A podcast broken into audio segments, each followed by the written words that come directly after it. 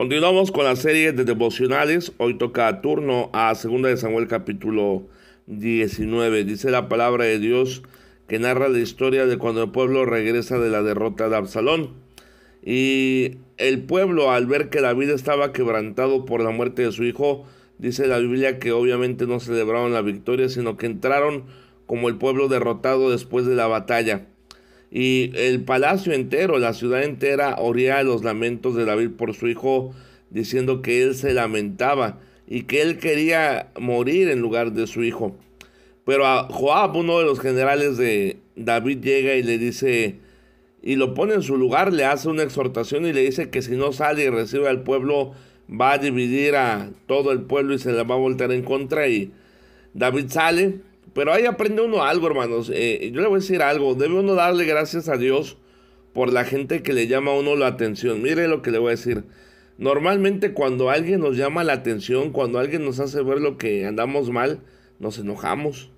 O muchas veces agarramos una mala actitud hacia la persona o, o llegamos a pensar, bueno, es mi vida, ¿a ti qué te importa? ¿Por qué te metes en lo que no te importa? ¿O ¿Por qué me das tu opinión si no te la estoy pidiendo? Hermano, ese es un pensamiento muy humanista.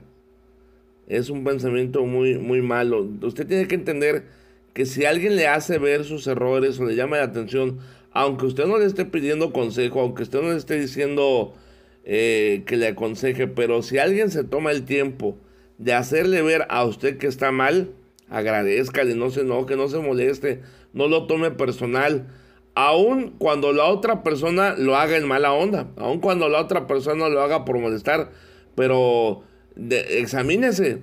Eh, muchas veces, eh, yo, yo debo decir algo, yo creo que a nadie nos gusta que nos llamen la atención, a nadie nos gusta que nos regañen, a nadie nos gusta que nos hagan ver nuestros errores, pero hermanos, no somos perfectos, dejemos de pretender que somos perfectos, que no nos equivocamos. Eh, por ejemplo, hay, hermanos aquí que, son papás. Hermanos, no somos perfectos como papás. Ya deje de creer que usted es un papá perfecto. No lo es. Y cuando alguien le haga ver que usted es un papá que no es perfecto, no se enoje con la persona que se lo dice. Mejor analice y dése cuenta que ciertamente no es un papá perfecto, no es una mamá perfecta. A veces entre parejas en los matrimonios, nuestra pareja nos hace ver que estamos mal y nos enojamos con nuestra pareja.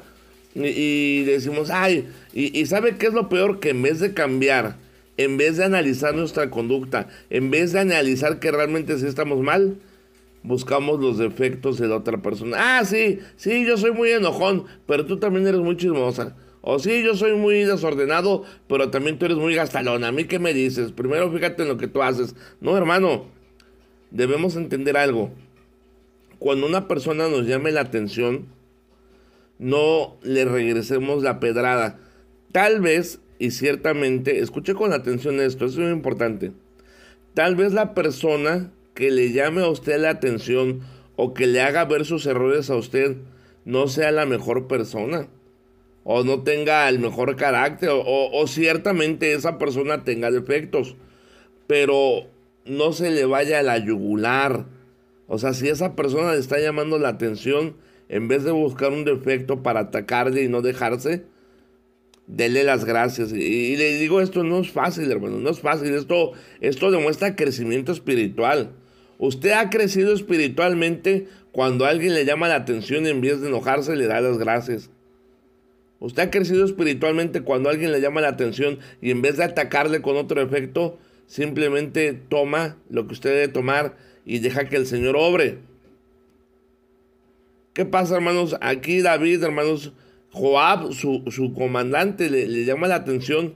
Y, David, hermanos, que era el rey, que estaba en una posición más arriba de él, hace caso a lo que Joab le dice, porque al final del día Joab tenía razón, hermanos. Tenía razón en el sentido de que parecía que no le importaba que los hombres estaban dispuestos a dar su vida por él, con tal de que Absalón viviera.